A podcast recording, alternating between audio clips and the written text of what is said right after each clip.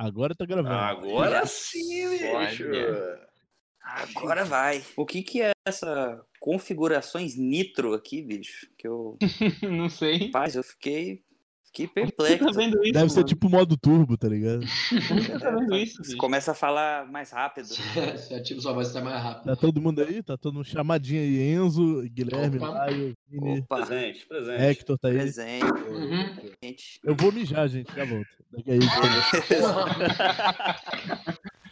Товарищи красноармейцы и краснофлотцы, командиры и политработники, рабочие и работницы, колхозники и колхозницы, работники интеллигентного труда, братья и сестры в тылу наших врагов, временно подпавшие под иго немецких разбойников.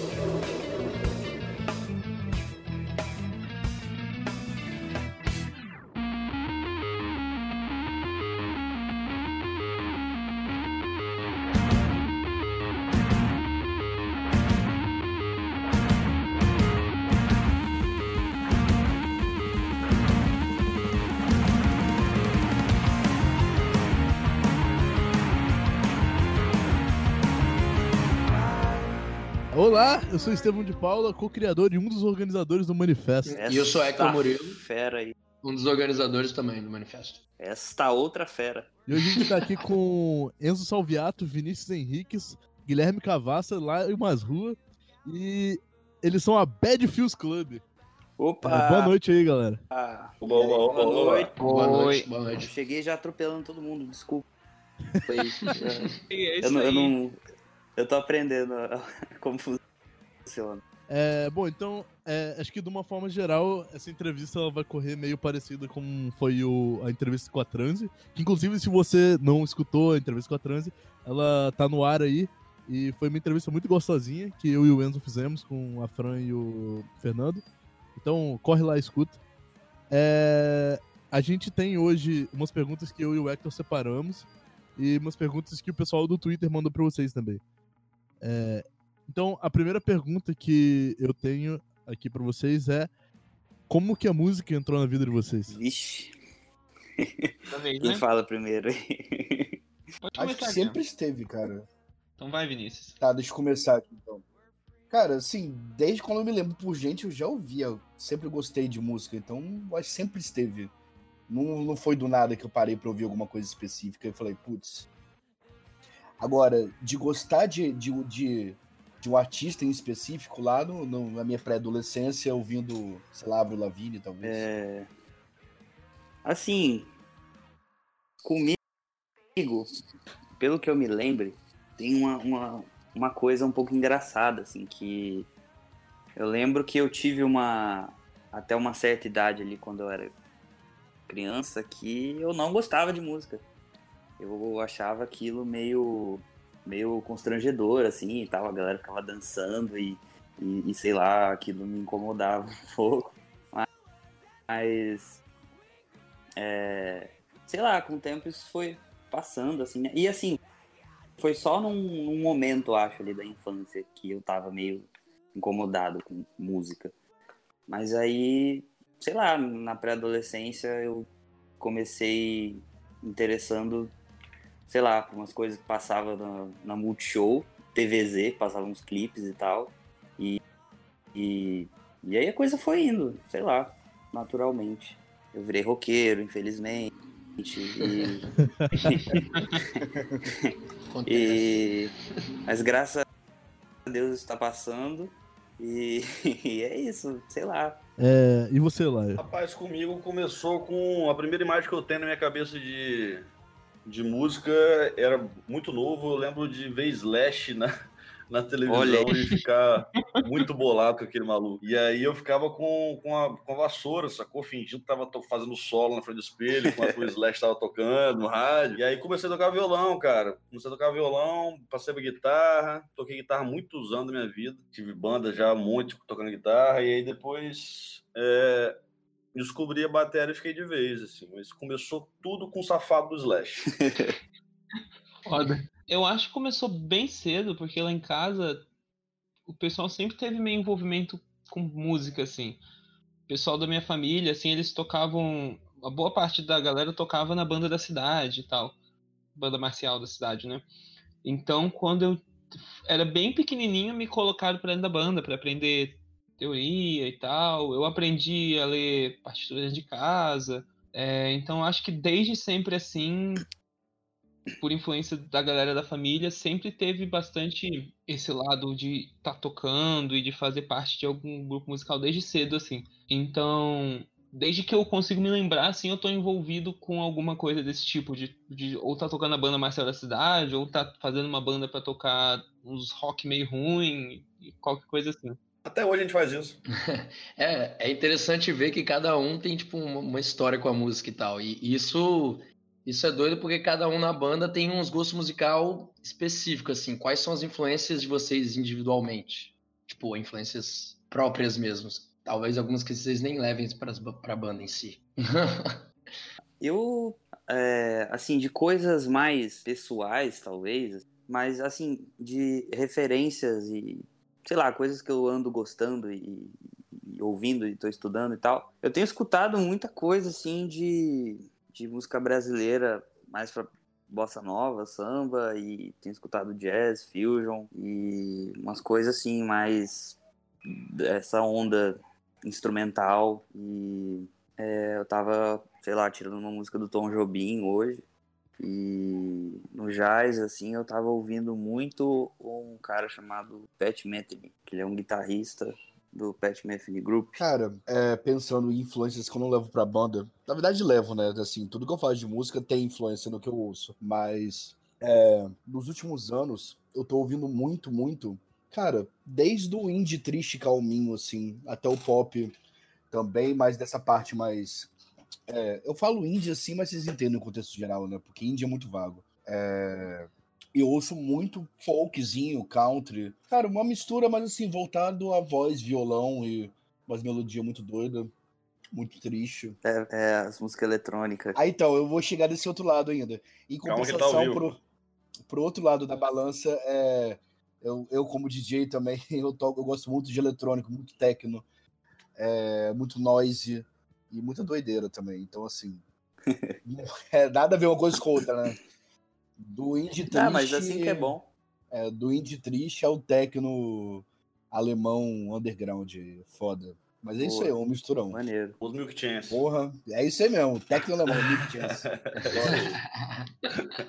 é, que que eu, é, eu até comentei ontem que eu, com, com os meninos da banda que faz. Eu tô ouvindo só as três mesmas bandas ultimamente. E uma delas, acho que sintetiza bem as coisas que eu tô ouvindo agora, que eu tô ouvindo muito Bring Me The Horizon. Só que, especialmente, as últimas coisas que eles lançaram. Que merda, hein?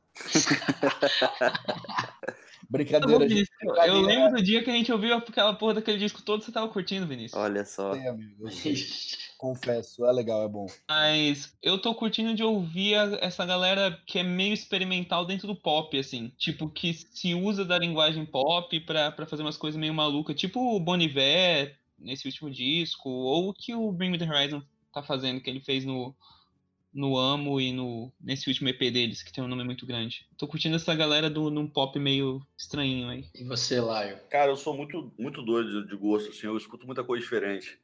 Eu vou deixar de lado o axé, porque axé é o melhor ritmo do mundo, né? Então não vou botar essa discussão aqui, não. Mas, Perfeito. assim, tirando isso, tirando isso daí, cara, é... eu tive uma base muito forte na adolescência de hardcore, sacou?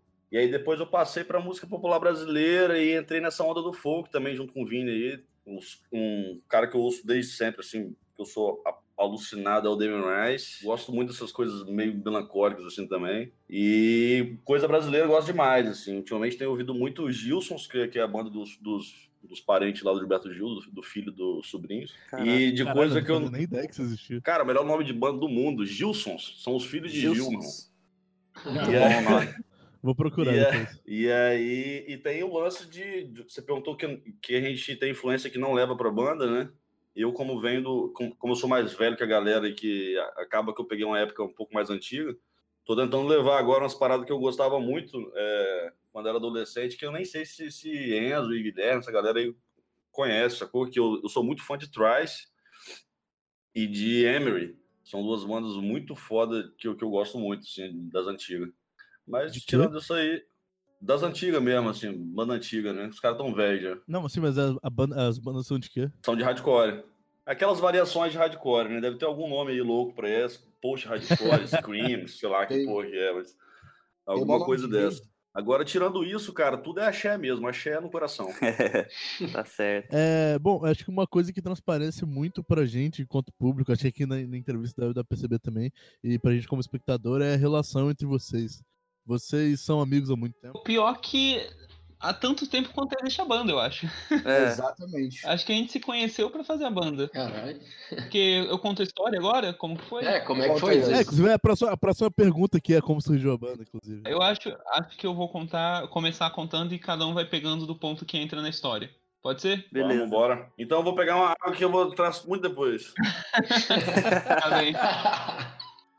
Você é a nossa cerejinha em cima do bolo, lá. Pois é. Eita caralho. Mas então, eu lembro que eu tava aqui em Vitória, nessa, nessa época, eu não lembro quanto tempo faz, mas faz um tempo aí que eu tava aqui sem tocar, tava sem banda, um período assim.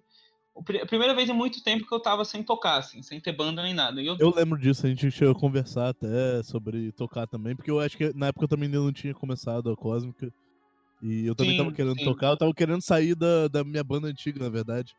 E a gente trocou uma ideia. Acho que a gente chegou a ensaiar até uma vez com a Yara, você e a Yara, né? Verdade, verdade. Mas aí eu lembro que tava rolando esses. Eu já tinha tocado uma vez na Stone, então eu já meio que conversava com a galera e tal, tava começando a, entrar nessa, nessa, nessa, nessa panelinha aí, nessa, nesse rolê aí. É, então eu mandei uma mensagem pro, pro Caio, da falecida Haren, falando: E aí, man, você quer fazer uma banda? Só que aconteceu que ele tava de mudança pro Rio de Janeiro. Aí não ia rolar. Aí a gente bateu um papo lá, eu perguntei, pô, mas você sabe alguém aqui em, em, em, Vitória que é, que é emo fedido, quer fazer uma banda?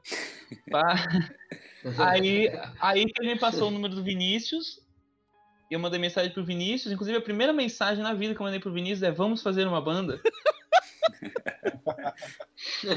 e, e ele topou na hora, assim, acho que ele já tava querendo fazer um tempo, uma banda, tinha uma banda antes. Você pode falar um pouco disso, talvez, Vinícius? Você tomar banho tinha um tempo já. Eu tava já. Eu já tinha desistido de banda na minha vida. Eu sou um pouco mais velho que Enzo. Eu, tenho, eu tô com 26 anos agora. Minha última banda tinha sido, sei lá, um. A Bad Fields começou em 2018, né? É, sei lá, minha última banda tinha sido um, um, dois anos atrás. E eu tava muito magoado que a banda tinha virado uma banda de grunge. Eu saí da banda. Acabou a entrevista, chegamos no ponto alto. Dá mais. Aí assim, eu tinha desistido dessa vida já há muito tempo, abandonado tudo. Aí Enzo mandou essa mensagem, né? Aí eu falei, ué, claro, vambora. Não, não é, perdão, tem um meio termo aí. Ah, Foi Jorge, Enzo, que virou e apresentou a gente pessoalmente? Foi no- na primeira vez que eu toquei no Stone aqui em Vitória, num show cover de Led Zeppelin.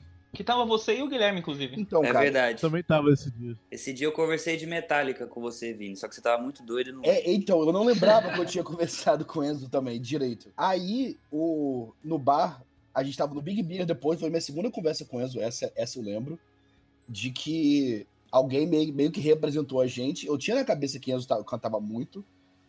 Aí falou que ele gostava de Romance também. Eu falei, agora, formou. Por mim, tô dentro. Vamos, vamos fazer isso acontecer. Juntou eu e Enzo, começamos a conversar, ter umas ideias muito doidas. Aí E aí começa a nossa saga, que foi muito tempo procurando membro pra essa banda. Que já teve virtualmente umas 15 formações já. Antes dela, dela existir de fato. É, então, era a intenção de vocês de- de- desde o começo que fosse uma banda emo, né? Então, Começou- meio. Ou vocês só foram escolhendo umas músicas e, e Fazendo uma compondo e, banda. Cara, e, e- e ideia- rolou, tá ligado? Naturalmente. Minha ideia era tocar My Chemical Romance. meio que surgiu porque eu queria tocar e também queria ganhar dinheiro tocando. E eu já tinha meio que tido um papo. é verdade, gente. Meio que Não, falei, um- vixe, Ninguém contou pra ele, não, cara. Ah, tá, né? É, não, não aconteceu até Alguém hoje. conta pra Enzo aí que não tem como, não. Não Tô aconteceu. esperando essa parte de ganhar dinheiro. É, eu também, até hoje. Mas, mas eu, já tinha, eu já tinha conversado com a galera do Antimorfo que se tivesse a banda, rolava de tocar numa festa emo. Aí eu falei, hum, já que já rolou a proposta, vamos fazer um set emo aí. E, e e tocar nessa festa. Só que isso evoluiu para uma parada que eu e o Vini a gente acabou que gostava da mesma parada que girava em torno dessa temática também, que era a galera da cena dos anos 2000 e blá blá blá, Mike Micromance, essas coisas. Então acho que naturalmente foi se formando desse jeito. Só que é engraçado pensar que nesse momento ainda não tinha o ideal da gente fazer música. A gente não tinha não tinha essa, essa vontade ainda. Isso vai surgir mais para frente, enfim. Aí depois que eu conversei com o Vinícius, a gente começou a caçar galera pra entrar na banda e foi muito difícil. E eu lembro que a gente marcou o show sem ter a banda formada. Caralho. Aí, aí a gente, porra, tá marcado o show, né? Vamos arrumar gente. E nessa época, eu não lembro o contexto, não lembro porquê, não lembro o que levou a isso, mas eu tava conversando com o Rômulo e com o Guilherme da gente fazer um outro rolê que nunca aconteceu. Sim. E nesse meio de caminho eu descobri pelo, no Twitter ou conversando que o Guilherme gostava de Fresno. Aí eu pensei, pô, se ele gosta de Fresno, já é meio caminho andado. Deixa eu conversar com ele pra entrar na banda. É meio mesmo, porque que eu eu não mandei- gosto de Fresno. Mas... Eu também não gosto, não. Posso falar agora? Agora, aí aí que o Guilherme entra na banda. Eu Putaço. mando uma mensagem pra ele. É. Aí eu mandei uma mensagem pro Guilherme falando. E aí, quer entrar pra essa banda aqui de emo fedido, blá blá blá? Ó, antes da, da Bad Feels, e na verdade até um, um pouquinho depois de já estar na Bad Feels, eu toquei numa banda cover de Guns N' Roses. Vai vendo. Esse é meu slash, esse é meu slash. Mas, mas por pareça que, que incrível, eu não, eu não era o Slash, eu fazia guitarra base. Só o guitarrista Pra básico. É mim, você é o muito slash melhor, na sempre, verdade. Guilherme. E aí, é, no meu primeiro show com essa banda, que foi lá em Santa Teresa, Nossa, verdade! o, o Enzo tava no Toca do Rota, grande Toca do Rota. É um pub, casa de show lá de Santa Teresa. E foi lá que eu conheci o Enzo. É, eu lembro que eu vi assim, falei, caraca, esse cara, pô, estiloso, né? E tal. Aí a gente chegou, acho que a, a se cumprimentar, assim, e tal. Abri esse show da, da, da banda, não? Aí depois eu não lembro como que a gente foi se reencontrar de novo, assim, mas o, o Enzo comentou do Rômulo. O Rômulo é. O Rômulo é músico também, guitarrista. É, pra quem não sabe, ele, ele toca na Herut e tal, e na Rufinos. E o Rômulo mora com. Rômulo Quinelato. Isso, Rômulo Quinelato, ele mora comigo. E. Enfim, Vitória, né? As pessoas vão se conhecendo através de outros e tal. E aí eu sei que eu e o Romulo a gente tava com uma ideia de fazer um projeto e tal para tocar uns, uns negócios brasileiro e, e, sei lá, Tim Maia, Belchior, uns negócios, enfim. Me chama. É, E aí nisso a gente pensou em, eu não, não lembro exatamente como, mas a gente pensou em, em chamar o Enzo para participar. É, Só que esse projeto nunca aconteceu. E aí nesse meio tempo o Enzo me chamou para para entrar na, na Bad Feels. E de- nem tinha esse nome ainda, na verdade. Era projeto Banda Emo para tocar na Stone. É verdade. é verdade. E, e, e, assim, tem- é, chegou a ter, inclusive, antes de Bad Feels Club, eu lembro que teve o nome Bad Feels College Club. Teve esse, era o original. Aí alguém falou, tira esse college aí que é muito ruim. É, foi o Vini, foi eu o foi o Vini. Não, eu gostava disso, eu gostava do college. Ah, foi? Enfim. Não, porque, porque isso é uma era uma piada interna minha com, com um amigo meu de Brasília. Que eu não lembro como surgiu isso, mas em algum momento, em alguma piada, eu falei, ah, isso é um Bad Feels College Club, blá blá blá. E eu fiquei com esse nome na cabeça. Engraçado, rapidinho, um parêntese. É que antes, em 2016, eu tinha um, um grupo de DJs amigos que a gente tocava em várias festas da Timon chamado Fios. Só Fios. Aí depois eu tive agora de uma banda chamada Bad Fios, tipo, a versão. Olha só, a versão É. mundo invertido. Outra coisa é que eles me, o Enzo me chamou e tal, né? E aí a gente começou a, a conversar. Eu lembro de ter ido na, na Estônia, onde ele e o Vini tocaram lá e tal, como, como DJs. Foi um. Eu não lembro qual que foi o nome da festa, mas era uma, uma festa Uma- emo, assim. Mas eu que já fui amo. Ah, é isso. E curiosamente, assim, eu não conhecia porra nenhuma de My Chemical Romance. Verdade, você nunca tinha ouvido, né? Não, eu não conhecia nada, tipo assim, e, e bom, é, é, foi assim, o- um dos pilares da banda, né, tipo, até hoje a gente toca e tal, quando vai, vai tocar cover. E hoje eu gosto muito, mas eu tive que fazer um intensivão, assim, de My Chemical Romance pra, pra conhecer as coisas e tal. Em breve a gente E- lança esse curso aí na internet. Sim. Caraca. E aí eu me lembro que a gente arrumou um. Tinha um batera que eu não lembro, mas isso assim, virtualmente. E aí o batera saiu, aí a gente arrumou um Virtualmente outro. também. Foi fazer, um, foi fazer um ensaio, a gente fez um ensaio, aí o cara não. Acho que ele arrumou um outro rolê no meio do caminho e tal, e, e- e saiu. E isso tava faltando assim pouco tempo pro show. Tava três semanas. Aí nisso eu falei com, com o Enzo e o Vini de, é, pô, tem um cara que toca comigo, que lá na, na banda cover do Guns, que eu posso ver com ele se ele não topa. E que é o Vitor, Vitor Juliano. Aí eu conversei com ele e tal, e, e foi engraçado, que ele é todo, todo metaleirão, assim, e tal, e aí, pô, man, você tá afim de, de fazer parte de uma, banda assim, assim, assada. Ele ficou meio assim no começo, mas, mas ele foi. E, e aí ele é, foi o batera da banda que gravou a, a nossa faixa até o momento única disponível nas redes aí, né, nos streamings, que é Wasted Lands. Vitor Juliano.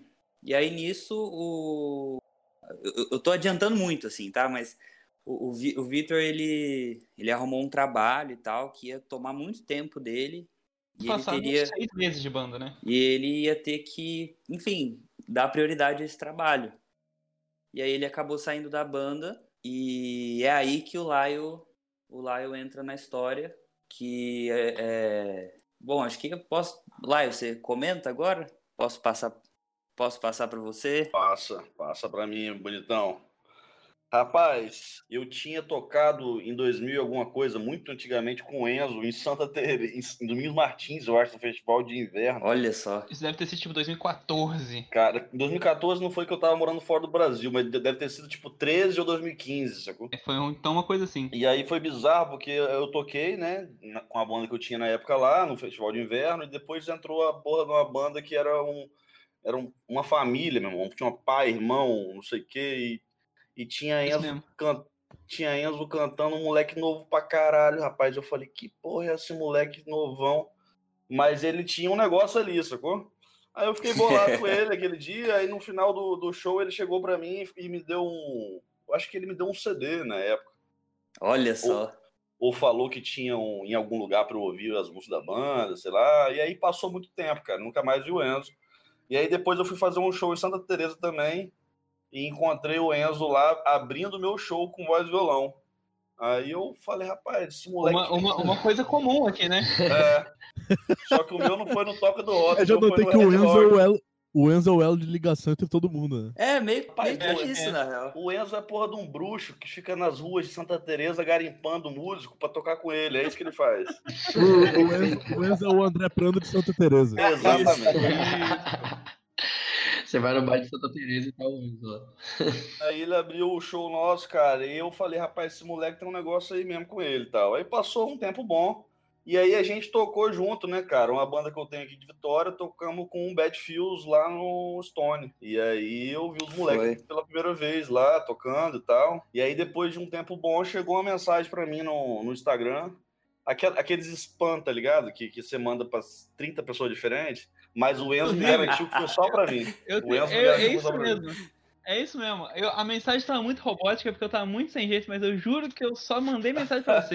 Pois é, ele mandou uma Se mensagem. você não tivesse topado, bicho, a gente tava lascado, assim, porque a gente não tinha nenhuma, nenhuma pessoa em mente, tipo, putz, de, de batera e tal. O pensamento foi tipo, pô, o Laio ele toca de umas 60 bandas, então ele deve ter bagagem aí pra tocar um Zemo também.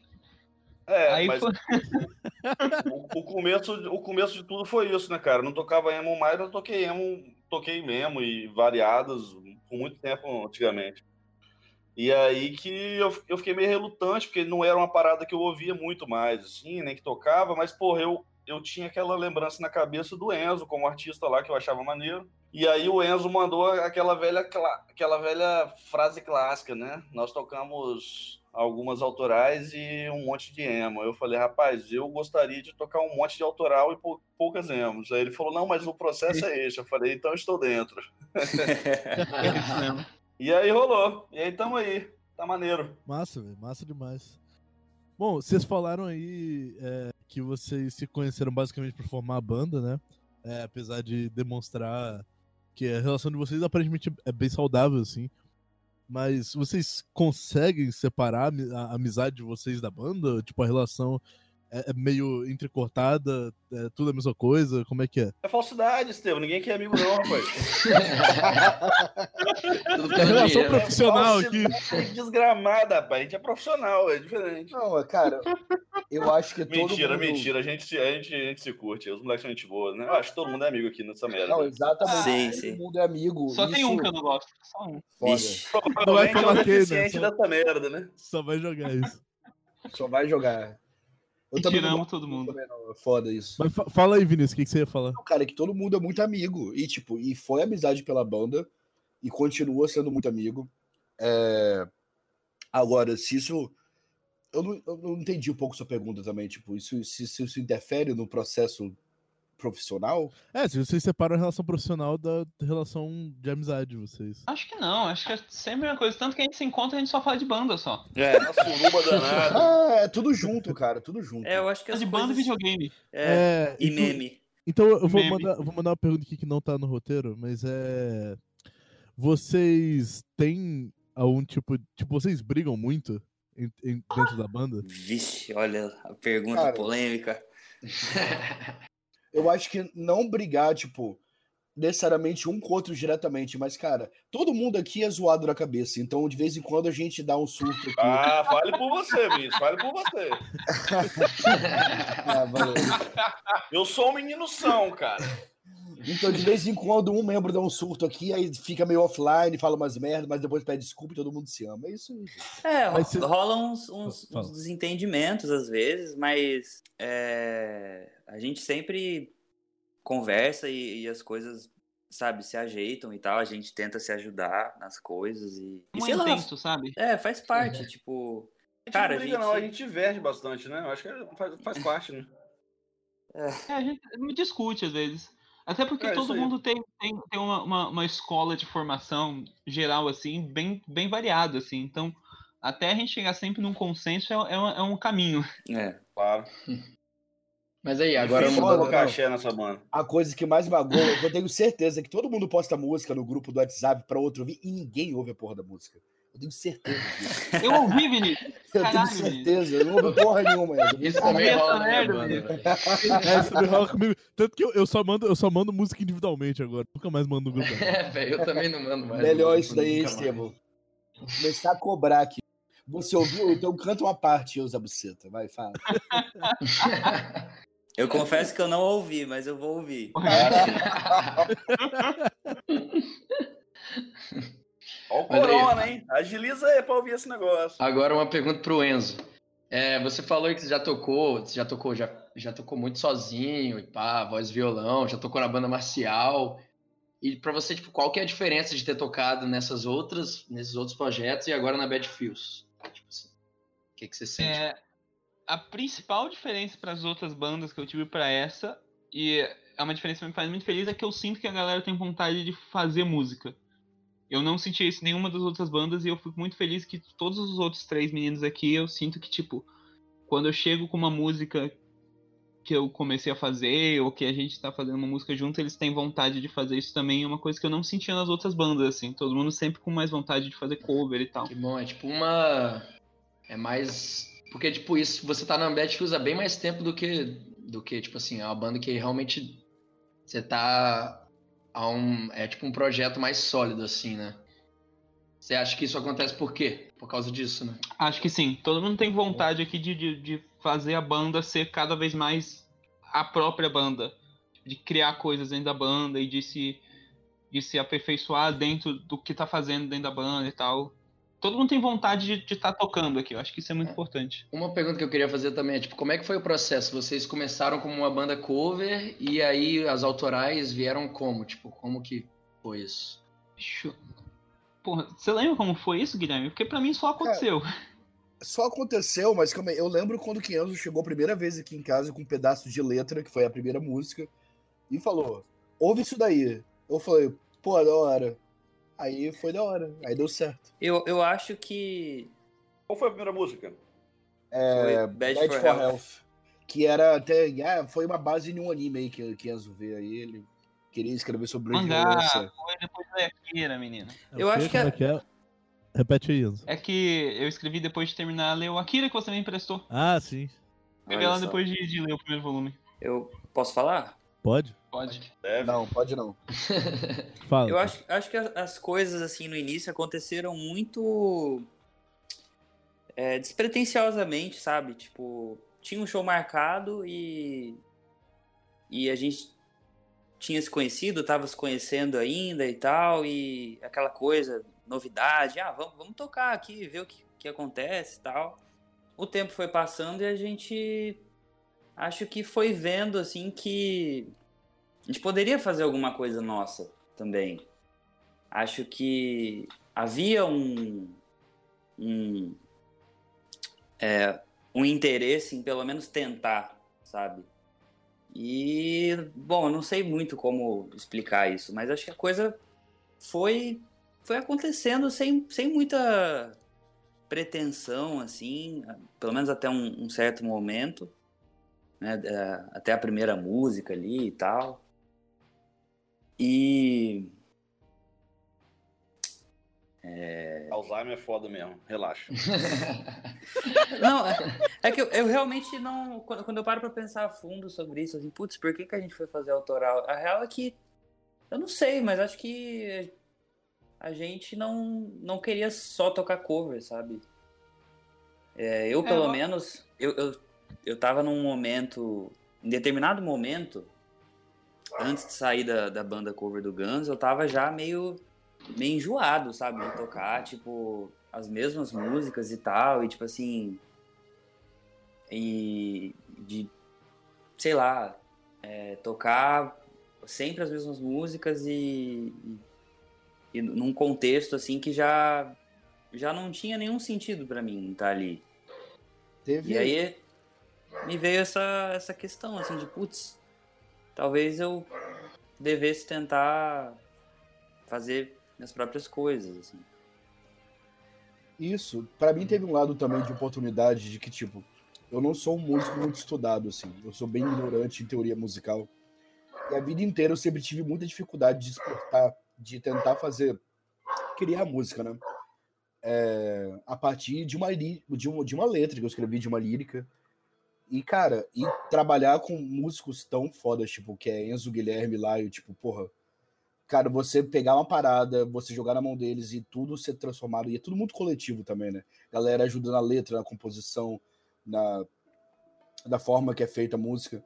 Isso me deu uma vontade de continuar, de fazer, de participar, e, puxa, sei lá, foi uma oportunidade no meu ponto de vista, assim, na minha situação.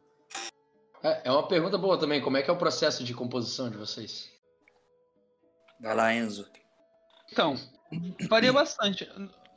Acho que na grande parte, assim, eu acho que normalmente eu chego com, com alguma ideiazinha, ou com alguma letra, ou com alguma coisinha, e mostro pros meninos pra gente ir desenvolvendo junto, assim. Normalmente a gente chega no ensaio e pega um pedacinho, ou eu chego com o Guilherme e a gente tenta achar um riff e tal, mas normalmente parte assim. Mas tem casos, por exemplo, As We Flow, que foi o Vinícius que me mandou uma letra que ele tinha feito e falou, faz aí. E, e foi bem. Foi. Manda uma hoje, em cima. Faz aí. O que houve aí que eu E- perdi? Hã? O que, que Não, rolou aí? que o Vinícius, quando ele-? Ah, que o Vinícius me mandou a letra da, da As We Flow e falou, faz aí. As We Flow é a do saxofone? Isso. Mandou é. ele falou faz aí hoje. Bota fé. É, Inclusive. Bom, termina de falar, depois a gente. foi, foi uma experiência muito legal que eu acho que foi a primeira música que eu parti de uma letra sem referência de melodia ou harmonia. E normalmente eu faço as duas coisas ao mesmo tempo, assim, eu acho mais fácil meio que montando a letra em cima de uma harmonia, assim. Até por isso ela tem uns tempos meio quebrado e tal, porque, enfim, foi uma experiência bem legal ter pegado a letra do, do Vini e transformado numa, numa uma música assim. Mas no geral eu chego com alguma ideiazinha e os meninos vão construindo em cima e fazendo ficar melhor. Em geral é isso. É, tá, voltando um pouquinho só, a pergunta pro Gui e pro Laio. É, vocês tocam com, com, várias outras pessoas profissionalmente, né? É, com, com, com, músicos contratados ou não. É, tanto em bandas covers de específicas, tipo o Gustavo falando da banda cover de Guns N' Roses, é, tanto com outras bandas com repertório mais variado e tal. É, o que, que vocês acham que é diferente para vocês em tocar cover e tocar autoral? E vocês acham que essas duas situações de se tocar numa banda cover e tocar numa banda autoral são vistas diferente, de uma forma diferente pelo público e pela, pela própria cena também? Assim, eu acho que o Laio tem muito mais experiência do que eu. E Laio, fala, começa você. Você tá no rolê há mais tempo. É, Manda muito, bala. Muito tempo, né? Papai Noel. Mas uh, Mas para mim é fácil responder isso aí, cara, na real, assim, porque para mim é meio óbvio até, sabe? Eu, eu o, o lance do, do, autor, do, do, do cover, cara, ele, ele, ele vira, óbvio que tem um glamour ali da gente estar tá fazendo o que a gente gosta, o que a gente ama, ele quer tocar e tal, mas ele acaba virando um trampo com qualquer outro, sacou? Esses dias eu, um amigo meu, eu tava indo fazer um show, sacou? Com, com alguém aí de banda cover. E aí um amigo meu me perguntou assim, falou, caralho, aí, tá nervoso, cara? Dá aquele frio na barriga ainda, na hora de subir, depois de tanto tempo tocando assim? E eu, e eu falando pra ele, cara, não é nem questão de, de tempo, sacou? É questão de que, cara, você tá fazendo, você tá repetindo uma parada que alguém já fez ali, entretenimento, sacou? Então, não me dá mais esse, esse essa coisa gostosa na barriga, no boletim, não. É, é aquele lance mesmo de lá é, fazer um trampo. Assim, não que eu não me divirta, não que não seja maneiro, é muito maneiro, assim, eu gosto e tal. Mas eu acho que chega um certo momento que eu caio nessa, nesse, nessa, nessa falta de sentido que o Guilherme falou isso, pô. De você fazer uma parada que é sua, de você saber que está botando sua personalidade ali, sua identidade. A gente falou aí no começo da entrevista da diferença de influência que cada um tem, e é muito maneiro mesmo chegar no processo de, produ de, de, de produção de uma música e, e, ver cada um metendo o seu dedo ali que não tem nada a ver, sacou? Um com o outro, e no final das contas saiu um negócio maneiro, sacou? Então. Sim. E aí depois, cara, o, o, prazer é isso, assim. Eu tava. Eu vim de uma época muito. com muita banda cover, sacou? Até hoje tô, mas assim. É, com pouca banda autoral, eu tava com uma banda autoral só. E tava sentindo um pouco de falta disso aí, de criar e de. E de de vivenciar esse processo mesmo. Então a diferença é nítida para mim. Assim, eu, eu gosto muito mais de, de, tocar em banda autoral do que em banda cover. E, a, e quanto ao público, cara, isso aí eu acho que eu ia usar aquele clichê de que de que o pessoal prefere cover, mas eu acho que não, acho que há segmentos, né? Tem uma galera aí que tá antenada com coisa nova, que prefere, e tem uma galera que não tá afim mesmo, que gosta de entretenimento, sair, ouvir, encher a cara e voltar para casa. Então acho que tem para todo mundo, sacou? Tem para todo mundo, para todos os gostos. Agora eu, como músico, prefiro o autoral muito mais. Me dá mais tesão isso aí. É, é complementando o que o Laio disse, assim, eu, diferente do Laio, eu não toco na noite, digamos assim, há tanto tempo, né? Vão fazer acho que uns três anos que, que, que eu tô nessa. A minha primeira banda foi uma banda de metal, que eu tocava com uns caras mais velhos. E era cover. Era cover de Ozzy, Dio e essas coisas, mais bruxonas. Rock bruxo. Depois rolou a banda cover do Guns.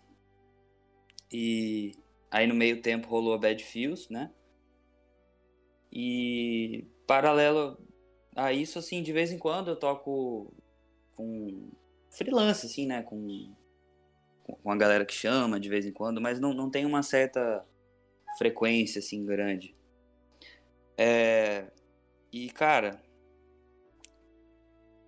eu eu fico muito mais realizado assim tocando músicas que eu ajudei a fazer do que tocando cover, sabe? Não quer dizer que tipo ah, é é ruim tocar cover, eu acho uma merda, tipo, não. Só que é óbvio que eu vou preferir tocar as, as coisas que eu ajudei a fazer, sabe? Onde eu, me esforcei para tentar dizer alguma coisa, tentar mostrar de alguma forma é, quem sabe quem sou eu e, e, e, o que eu tentei acrescentar na música e tal, enfim, essas coisas todas. E eu acho que o cover ele é, tem que ter o seu espaço, mas eu acho que falta um pouco de espaço para para pro autoral, sabe? Eu sei que tem toda uma questão de, de mercado para quem é quem é dono de casa de show, de, de pub e tal, que tipo é meio complicado mesmo às vezes, né? Pô, você vai colocar uma banda nova que tipo é muito incerto que vai vai dar algum público ali e tal. Só que eu acho que tem tá um pouco saturado assim de de de cover, né? E, e, e, sempre as mesmas paradas, tipo assim, vai ser o cover de Guns, vai ser o cover do Metallica, vai ser o cover do Bon Jovi, vai ser... E assim, também não, não quero falar que não tem que ter, acho que eu não, sei lá. Você tá arrumando inimigos aí, Guilherme. não, não. Você não acha que tem que acabar o cover? Você vai ser lixado na rua, bicho. É. Tipo, eu acho que se tem essas bandas é porque tem gente que quer ouvir. E tem, e tem gente pra caralho que quer ouvir. Até porque, assim, tem banda, bicho, que nem existe mais. E, assim, a chance dessa banda vir pra cá é muito pequena. E se ela vier, o ingresso é absurdo de caro, sabe? Tem todas essas questões. Tem gente que já morreu, então acho que o cover é uma forma de você manter viva a música desse cara. Só que eu acho que falta um espaço pra, pra galera do autoral e, e a gente pensar em formas de como fazer a coisa ser mais sustentável. E, e o manifesto aí, ó. É. O que, pois é. é. que é, Vini? Mano, aqui faltando cena aí, falando aí o manifesto aí, rolou, da hora. Não, eu achei do caralho o manifesto. Desde a da primeira edição, que eu não fui porque eu tava viajando, eu acho, mas. Você tava Acho- na primeira edição, doido. Você Foi? foi? Primeira? Você viu meu show, que Guilherme? foi. É verdade, eu fui. É, Alzheimer é Eu realmente um conversei com problema sério. você, mano. É verdade, desculpa. Mas assim, eu acho que coisas como o- ideias como o manifesto assim são são uma forma de dar dar mais espaço para essa galera que quer mostrar suas músicas e não não tem como. E a cena em Vitória está muito foda, muito boa, cara. Tá É, isso é uma incrível. pergunta que eu ia fazer. Como é que vocês veem, tipo, vocês que são mais velhos e tocam já há muito há mais tempo? Aliás, não necessariamente eles são mais velhos, mas todos eles já tocam há muito tempo, né? O Enzo É, falou que desde é. criança já, já toca e tal. Até quem é novo é velho. Como é que vocês veem a cena agora comparado com a cena de antes? Pera aí, vai um de cada vez. Fala, fala, Vini. Dentro de uma cena um pouco mais dentro do rock, assim, cara. Vitória, acompanhando rápido, assim, teve várias cenas, cara, desde o hardcore dos anos 90, que foi passando, é uma cena de electro rock dos anos 2000 aí, que tem várias bandas muito fodas, cara, tipo Trepax também, é, Zé Maria, que tá aí até hoje, eu acho.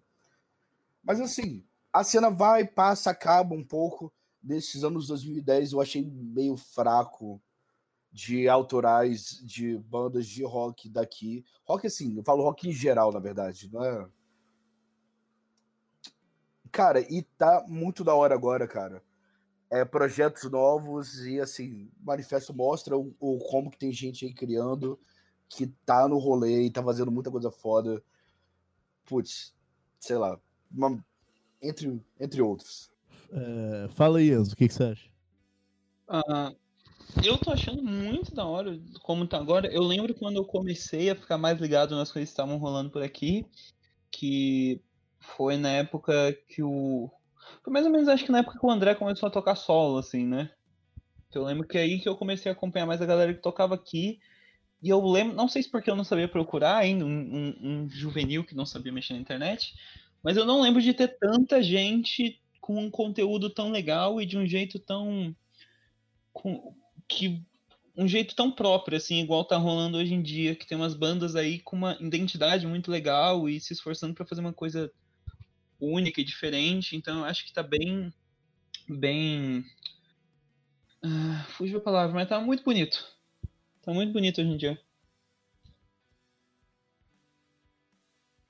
frutífera, essa é a palavra. Tô achando muito frutífera a cena. Cara, eu. Eu tô, tô gostando. É, eu acho que tem, tem uma gente muito bacana e, e esforçada que tenta fazer coisas diferentes, coisas originais, tenta experimentar. E, e coisa brasileira, coisa de fora também, mas sempre tentando colocar a sua, a sua cara, a sua personalidade. E eu tô gostando muito, não sei muito mais do que eu posso falar. Eu espero só que gostaria que essas pessoas e tal tivessem mais espaço para poder aparecer e tal. Mas no geral, tô achando incrível tudo. Rapaz, isso aí, isso aí é um mistério, né, cara? Porque gente boa fazendo coisa maneira sempre teve, sempre vai ter, assim. É, música nunca para, sempre tem. Aqui no estado, então, tem uma galera talentosíssima aí. Mas eu sinto que, assim, antigamente, eu, eu pelo menos peguei uma época muito, muito foda, assim, de uma cena muito forte aqui em Vitória.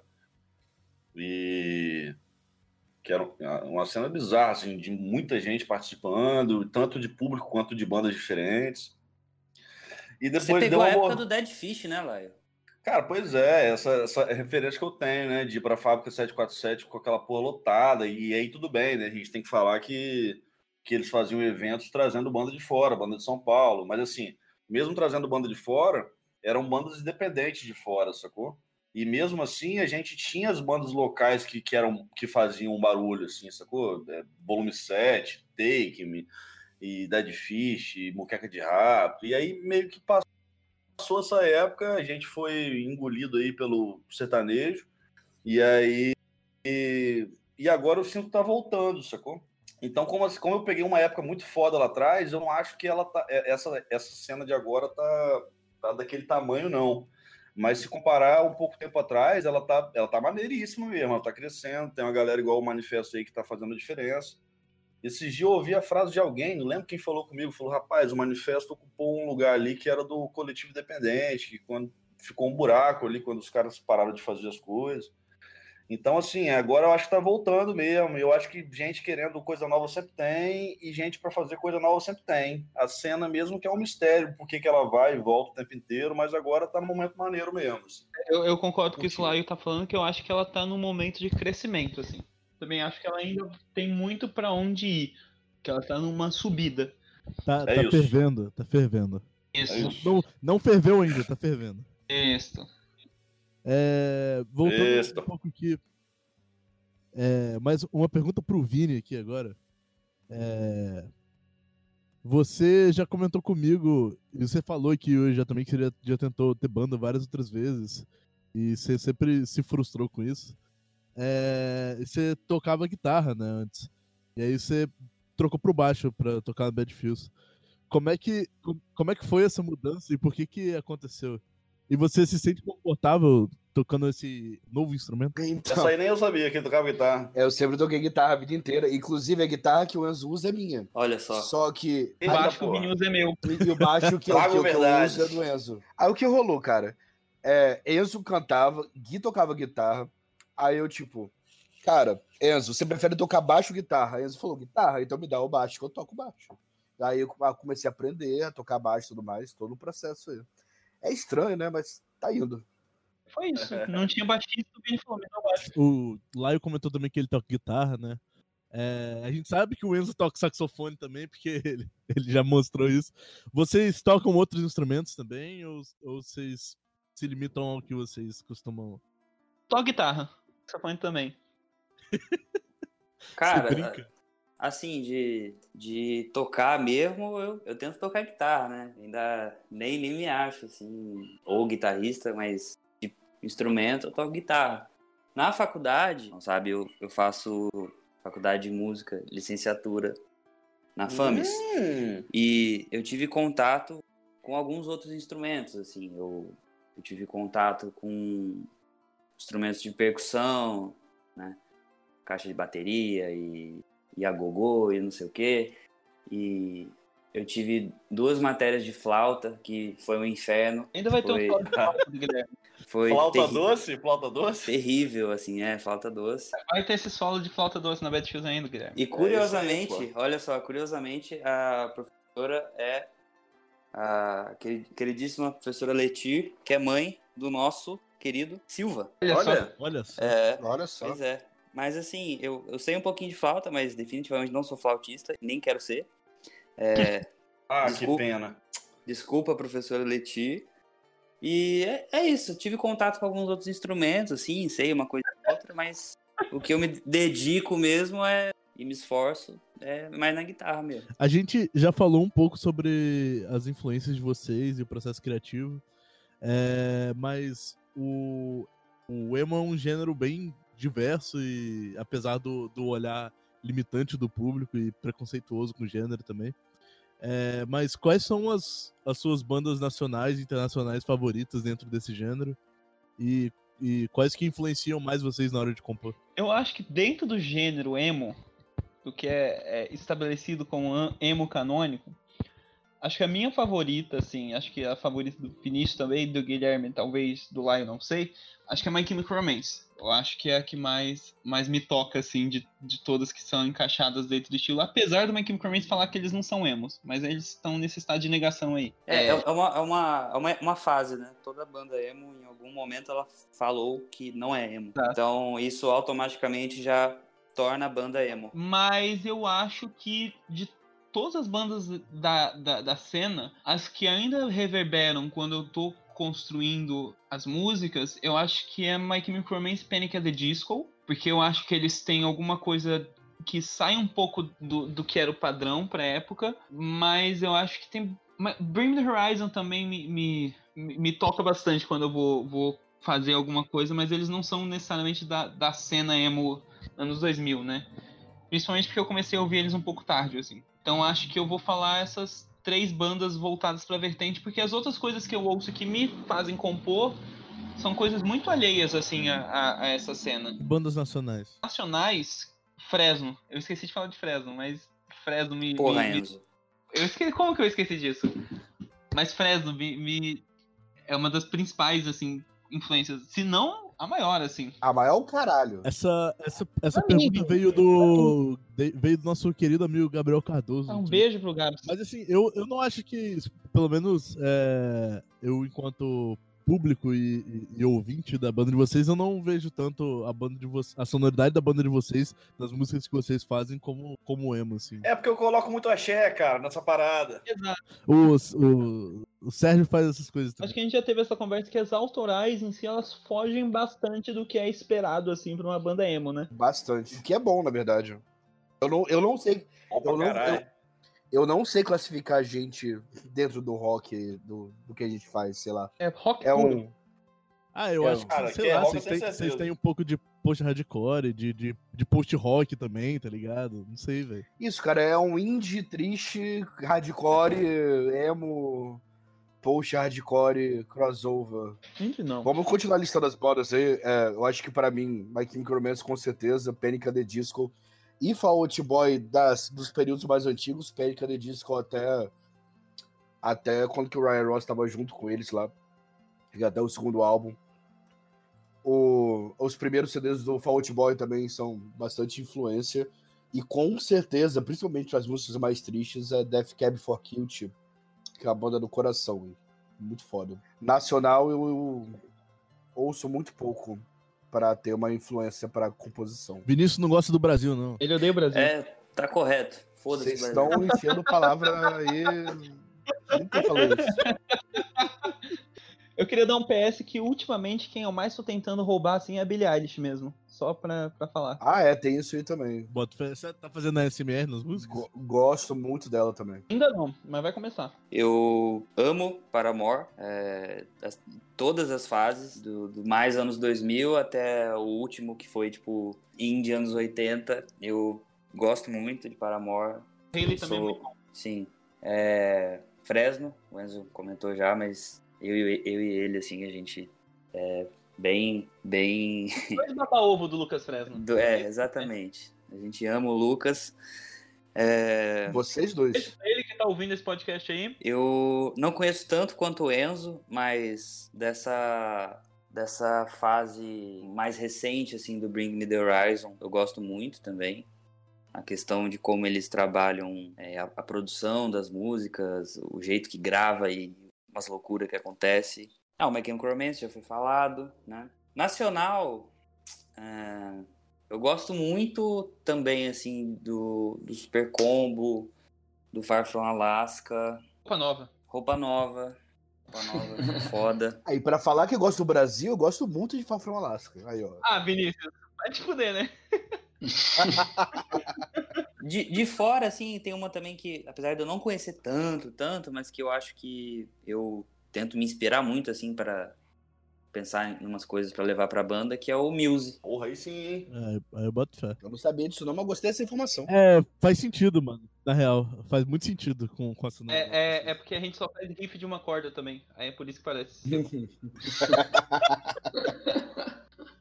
Mas eu tô prejudicado pra dar essa resposta aí pra vocês, porque as paradas que eu, que eu trago pra banda na hora de compor são, são referências antigas que eu não sei nem se se encaixam nesse emo canônico aí, igual o Enzo falou, que eu não sei nem, vou procurar a tradução dessa palavra depois. é.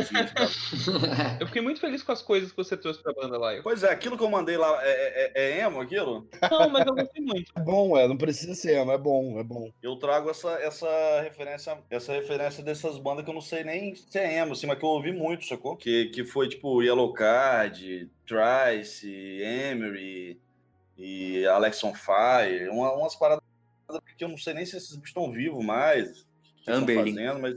Amberlin, isso mesmo. Gostava muito dessas paradas. E nacional, cara, é...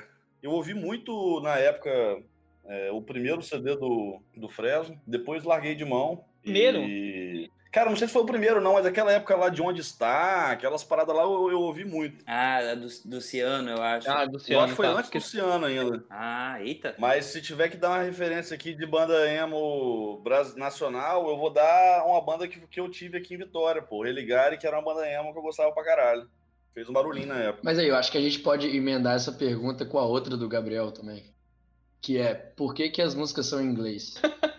Eu acho Essa tá cada, proibida. Tá proibido de responder essa daí, pula. cada um Não, tem que, respo- tem que pra isso. responder. Pra mim, eu, eu, eu sempre compus em inglês porque, cara, eu aprendi inglês quando criança pra entender as músicas que eu gostava. Isso foi muito importante. Pra querer buscar entender uma outra língua, porque os artistas que eu gostava, a sonoridade, em geral, eram, eram em inglês, assim. Cara, e combina com o que mais eu ouço, de fato. Tipo, eu tenho mais facilidade, talvez, de escrever uma lírica em inglês do que em português. Você pode problematizar isso de várias formas, tá ligado? Mas, assim, eu não vou ficar tentando lutar com o que eu já tenho construído pra agradar outras pessoas também. né? Falando aqui enquanto, enquanto talvez a, a pessoa com mais letras, assim, que estão na banda. Eu, eu, eu me pego, eu me pego, eu me pego numa crise de, de identidade, às vezes, por causa disso, de, de da Bad Fields cantar em inglês e tal. Mas eu, eu acho, e talvez essa resposta mude quando a gente terminar de gravar isso, mas no momento eu acho que é porque compondo em português e compondo em inglês, eu componho de jeitos muito diferentes, assim. Toda a estrutura da música muda na minha cabeça dependendo da forma que eu tô. da língua que eu tô compondo. Até os próprios. O próprio tipo de sentimento que eu consigo passar. Pera aí que eu tô lendo o chat, eu tô rindo aqui, merda. Foda, o chat distraído aqui. Para de ler, para de ler.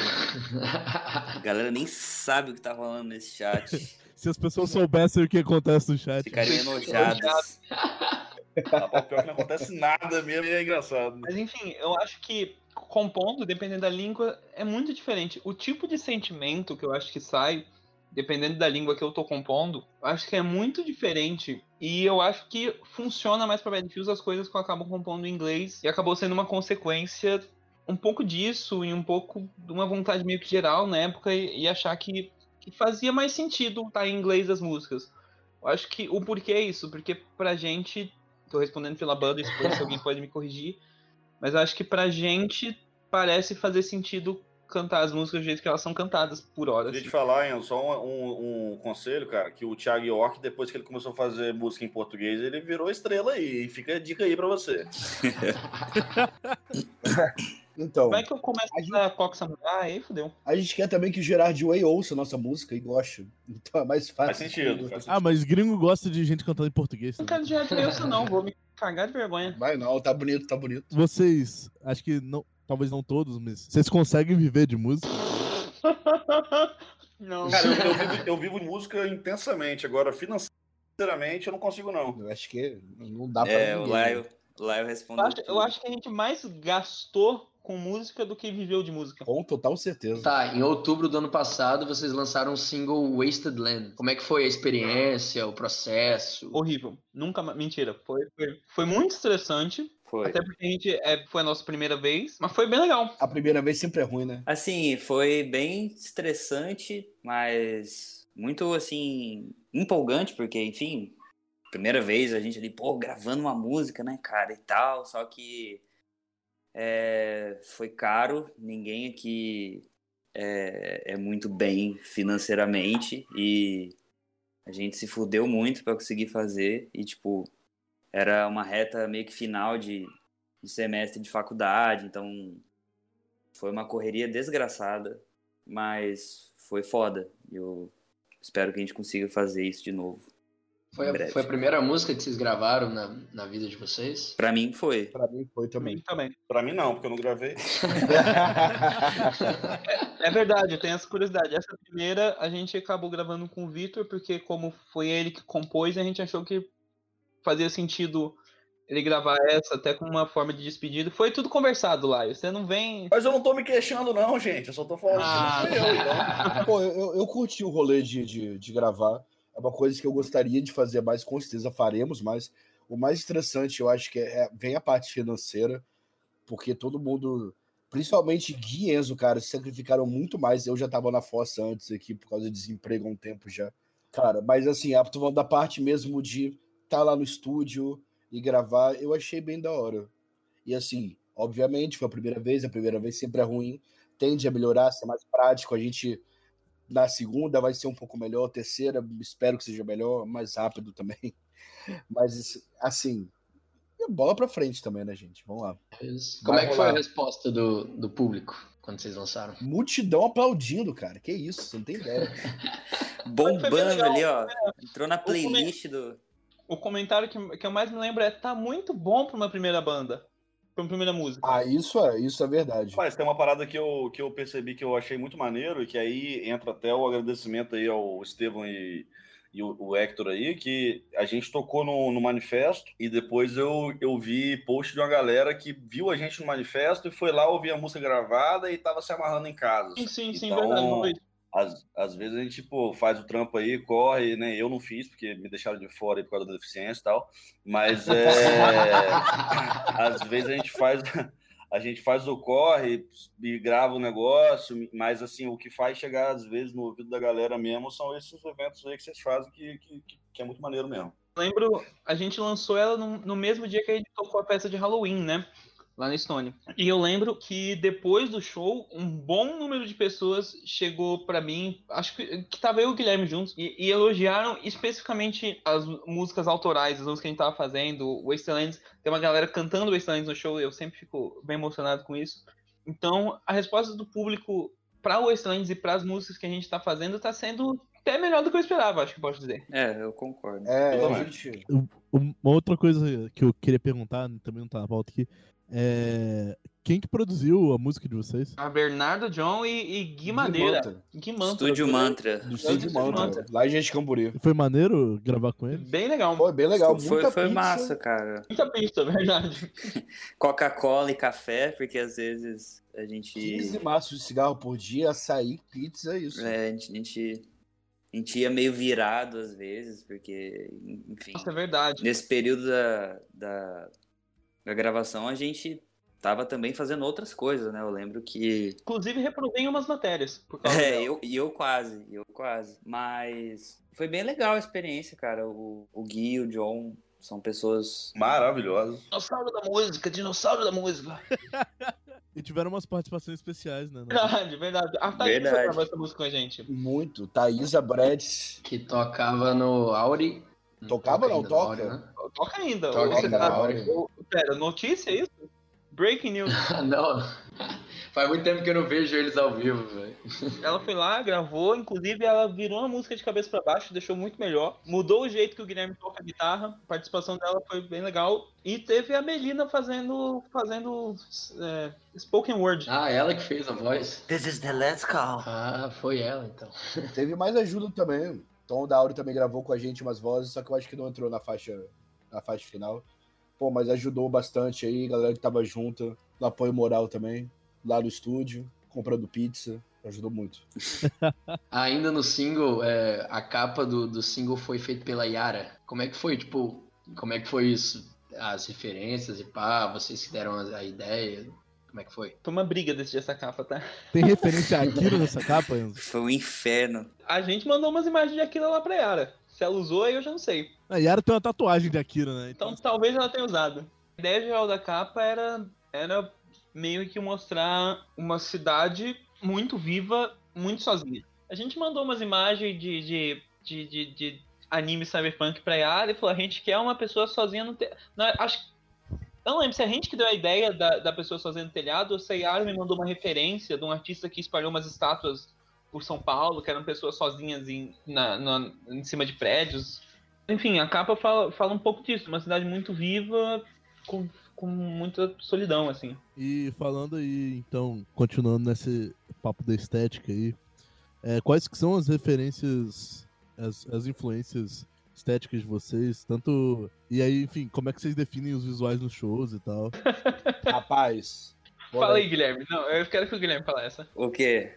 De, de referência visual, essas coisas? Explica aí como a gente decide o figurino do show. Cara, é, a gente fez um, um ensaio fotográfico com a Melina que a Laila é, ajudou a gente a, a fazer umas, umas roupas e tal. E, e- e o Ela Enzo. fez umas roupas, né? É, ela- ela fez umas roupas. Minha jaqueta do Vini, ela que fez. Acho que o Enzo, junto com a Laila, eles foram pensando em umas coisas e tal. E aí a gente fez esse ensaio. E a gente tenta trazer um, um pouco daquilo pro show, só que primeiro que é muito quente, porque é jaqueta, né, e tal, e as coisas, assim. E essas coisas são da Laila também, então é, é- não dá pra, enfim, todo show ter. Mas aí, ultimamente, pelo menos no último show, acho que foi assim, o Enzo foi, foi com a jaqueta e usou nesse ensaio. E aí, como não dá pra todo mundo ir vestido, é, a ideia... Bom, eu pelo menos tento passar essa ideia pra, pra galera seguir, que é tipo, bom, deixa o Enzo então e a gente vai todo mundo de preto pra não destoar tanto, sabe? Mas, mas é, a- a- ainda é muito, muito estranho ainda essas referências visuais.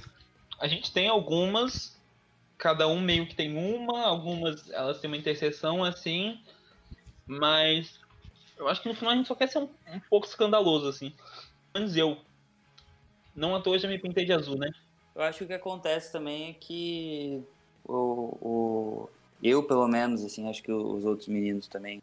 A gente é um pouco mais na nossa. E o Enzo ele ele é mais chance. Sou da minha também, menino. Porra nenhuma. Mas eu lembro, eu lembro, agora, agora eu penso um pouco, eu lembro que a gente já teve essa conversa, especialmente para esse, pra essa, pra esse ensaio fotográfico que a gente teve, grande parte das nossas referências, assim, eu lembro, eu lembro de eu conversando isso com o Guilherme, se o Vinícius discordar, o problema é dele, mas eu lembro da gente trazendo várias referências de, de anime, assim mesmo, de Akira, de Evangelion, dessas coisas meio assim. É, a, gente falava muito no, conceito cyberpunk, né? Isto, E como adaptar isso para uma coisa mais é, da nossa realidade, digo, tanto do tempo, né, de 2019, mas também questões assim financeiras e tal, como que a gente pode fazer alguma coisa nesse sentido, mas então foi uma quebração de cabeça danada e eu acho que a gente ainda tem muito para quebrar, mas a gente tenta seguir mais ou menos nessa linha aí. Quando que não dá pra todo mundo ficar vestido, tipo, todo mundo junto, igual foi o último ensaio, que é das cores, né? Do parque de diversão. É, que foi o ensaio que eu mais gostei, inclusive. Então eu acho legal é, ficar, tipo, todo mundo de preto e só o Enzo. Porque o Enzo fica no meio, teoricamente, né? No meio pra frente. É como se fosse uma cor sozinha, sabe? No meio do palco. Isso também tem uma referência à solidão das músicas que a gente escreve também, né? Esse negócio meio triste. E é, fica bonitinho, fica estético. É, eu quero só falar aqui uma pergunta que chegou ao vivo aqui. Olha aí. É, a Thaís Bugarelli quer saber qual membro da Battlefield Crushes é mais cobiçado pelo? Crushes? Com Eu acho que é certeza, Vini. Enzo. Disparado. Disparado, Não, Enzo. o Laio que é o nosso galão, gente. É, é verdade, o primeiro show do Lá, eu lembro, Rapaz, deu um, deu um negócio. Tem um negócio em você, Guilherme? Não. Das pessoas aí com relação Cara, a você. já me pediram o número dos três, do Laio, do Guilherme do Enzo, um milhão de vezes. Eu não sei quem é mais cobiçado. É por isso que tá aí chamando de Battlefield Crushes aí, essa porra. Meninos são bonitões. Rapidinho, eu tô solteiro, tá, gente? Obrigado. Momento. Dá o telefone aí, Vini. Passa, passa o telefone. Passa o número aí, passa aí ao vivo. Vou deixar o zap do, o zap do Vini na descrição aqui. Não, só segue, segue no Insta lá, é vini.hc. Vini hardcore. É hardcore, hardcore. tudo bem. Gente, a gente vai lançar esse programa aí, Namore o Vini. Vai ser tipo aquele do Supla. Ah, não, gente. Ah, não, perdão, ó, eu falei errado no Instagram, vini.hc, não, é só vini HC tudo junto. Desculpa, É, é, é Tinder, Tinder do, do Vini. por favor, tô precisando. Bom, o emo foi um movimento muito grande e importante, não só no Brasil, mas no mundo inteiro durante os anos 2000, né? É, ele deu uma desaparecida na última década, pelo menos do mainstream. E, enfim. Mas apesar disso, nos últimos anos, assim, é, sei lá, nos últimos dois, três anos, por aí, tem ganhado uma força bem grande de um movimento do revival do emo. Como é que vocês veem isso? A gente voltou com emo, rapaz. Foi a gente que só voltou depois que a gente lançou o uma single. Voltar. Então, assim, a, a gente que voltou com emo no mundo, então foda-se, é isso aí. Ai, meu Deus. Como que a gente vê a volta do emo? É, não, não, não só de- da- das bandas também, mas de ver a galera curtindo mesmo. Tipo, por exemplo, a gente vê, sei lá, no Stone direto tem festa emo pra galera ir lá curtir e tal. Como é que vocês veem? Que é bom também, né? É, tem isso também. Eu acho que, que já tá entrando um pouco no campo da nostalgia, né? Porque já faz um bom tempo aí. Sim. E eu acho que, que a temática se repete um pouco, né? Bem ou pra mal, de você se voltar pra si mesmo. Porque, eu não sei, porque, tipo, o emo já é um desprendimento do hardcore por, por desse desprendimento político, né? Você se voltar mais pra, pra, pra sua existência, sua, seu sentimento e tal. Então, eu acho que no momento de, de tanta, tanta coisa acontecendo no, no cenário político, eu acho que é, que é natural que, se- que se reaviva também esse lado de, de gente querendo fugir disso um pouco, ou querendo, querendo se encontrar um pouco no meio disso tudo. Um pouco de desespero, né? Não sei, um pouco de tentar fugir desse excesso de, de caos que acontece politicamente e socialmente que acontece. Acho que de repente por isso tem uma, uma volta também desse aspecto musical. Não sei. Não faço ideia. Rapaz, é. Eu acho que tem uma coisa da, do nome também, né? Porque acabou que muita coisa foi englobada como emo e hoje em dia. é, enfim, isso é uma, uma salada de fruta, assim, né? Tem muita coisa. Dentro do emo, digamos assim, a gente tem diferentes emos, né? sei lá. E, mas eu acho que é, a galera mais nova é, acho que se identifica com, com essa questão da abordagem mais sentimentalista, assim, de, de falar de problemas pessoais e dessa, essa, esses assuntos mais sensíveis, assim. E acho que a galera mais velha, muito pela nostalgia, né?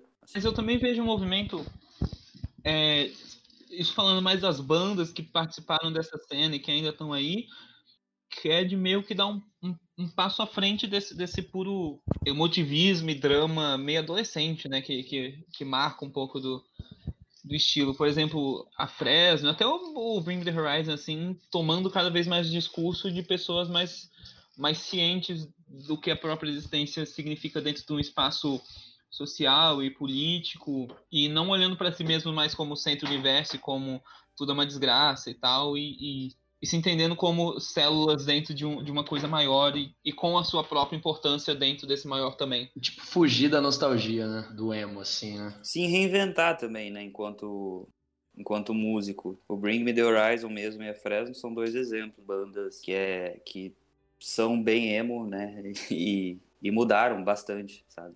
Isso é muito legal de ver. Estão todos levando porrada aí, que ontem no Facebook, no Instagram, o pessoal tava puto porque vai lançar versão funk na música da Fresno, pessoal. Os fãs estão putos. Corre que o metaleiro tá puto. Vocês acham que o emo ainda tem um grande potencial criativo ou se tem um ou se é um, tem um valor nostálgico muito grande? Os dois, ué. Eu acho que os dois, né? Mas o potencial criativo uma hora passa, porque a nossa boca diverge muito. Pra mim, o emo core, enquanto estilo musical, tal qual todos os outros estilos de rock, se não morreram, mortos. Não, mas falando sério, é porque eu Perfeito. acho que, que o emo core, emo core, enquanto estilo musical, ele é um- um- uma, uma, uma marca muito forte do mainstream de uma época, que é a MTV dos anos 2000. Só que a gente, a gente pode discutir isso enquanto, enquanto uma- um recorte sociocultural muito maior, né? Que é o que o emo engloba, que são resoluções, resoluções estéticas, que são visões de mundo, são desconstruções dentro do próprio estilo que é o rock. E eu acho que isso, isso sim dá pano pra manga para se desenvolver até hoje em dia e continuar se desenvolvendo de outras formas. Agora, o estilo musical, acho que tem tanto valor criativo e nostálgico quanto qualquer outro, outra vertente do que já foi o rock um dia. Rapaz, eu nem sei não, tá? Eu acho que pega um. É, nem sei se vou falar besteira, não, mas eu, eu tenho, eu tenho um, um, um, um- vertentes do rock que, que continuam, só com a mesma coisa, assim. E eu, por exemplo, a gente. Eu, eu conheço muita coisa nova por conta de vocês, né? A gente resolveu tocar o Bring The Horizon aí, se me passaram eu não conhecia. E aí, cara, eu analisando, por exemplo, batera, que é meu instrumento, cara, muita parada mais moderna do que naquela época que tinha pra trás, sacou? As coisas evoluíram, assim, não sei nos instrumentos de vocês, que eu não percebi muito, mas falando de batera, as coisas atuais estão tão bem criativas, assim, bem, bem diferentes, né? E tem vertente do rock muda não, bicho, tem 200 anos tá a mesma coisa. Sim, sim, sim.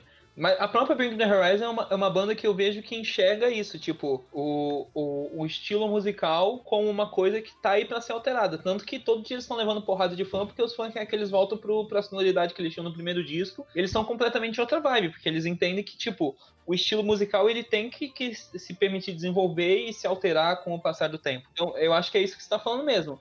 Tem as bandas que faziam parte dessa cena que percebem que elas têm que passar por essa evolução e tal, que que não dá pra ficar preso no que elas eram em 2007 ou 2013, que elas têm que, que se reinventar e principalmente na, na parte musical. Tanto que no discurso, eu acho que o discurso do, do- falando ainda do Bring the Horizon, por mais que a, a sonoridade deles seja sempre uma, muta, uma mutação muito forte, assim, tipo, se você pega três discos pra trás pro disco novo, são, são, são quase duas bandas diferentes, assim. Mas o, o core da parada, o que eles estão ali para passarem como mensagem, o que eles se entendem como como um grupo de pessoas fazendo música é meio que o mesmo, assim. Por isso que eu falei que, tipo, o emo core, enquanto estilo musical, eu acho que ele tem um valor muito maior de, de nostalgia, e o emo, enquanto recorte sociocultural, ele é uma coisa que eu acho que ainda ainda consegue sim, se desenvolver sobre si mesmo para gerar várias discussões e várias criações em cima disso.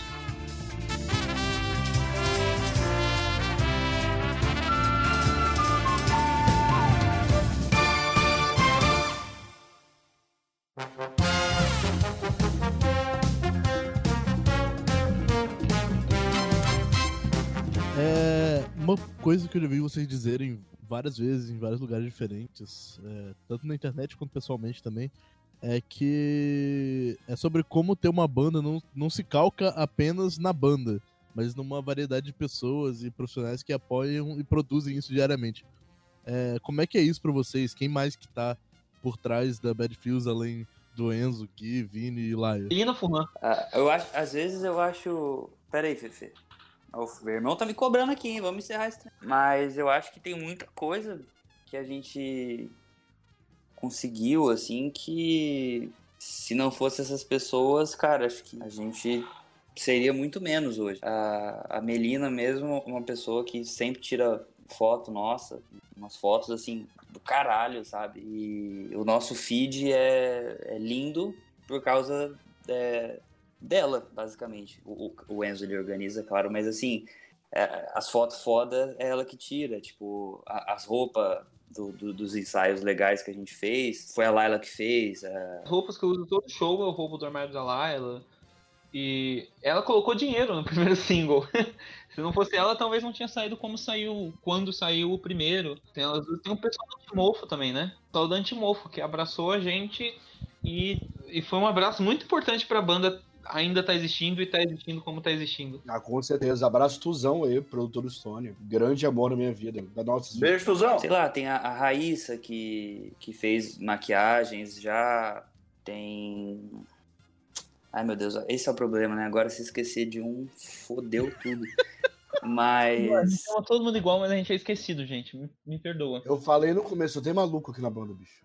Cabeça Tem não Natália que, que já ajudou com, fazendo sorteio de, de, de tatuagem para movimentar, sabe, a- a- o evento, fez, fez adesivo pra gente. Então, é, quem, quem mais eu tô esquecendo, galera? Não sei. Se a gente Yara esquecer de aí, alguém, a gente coloca a Yara, que fez a capa do, do, do álbum, claro. Do álbum, não, do single. Então, é, essas pessoas todas, e, e elas.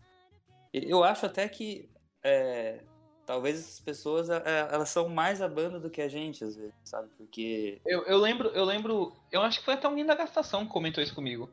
Falaram que a gente tem uma cara de uma banda bem consolidada, bem concisa, assim.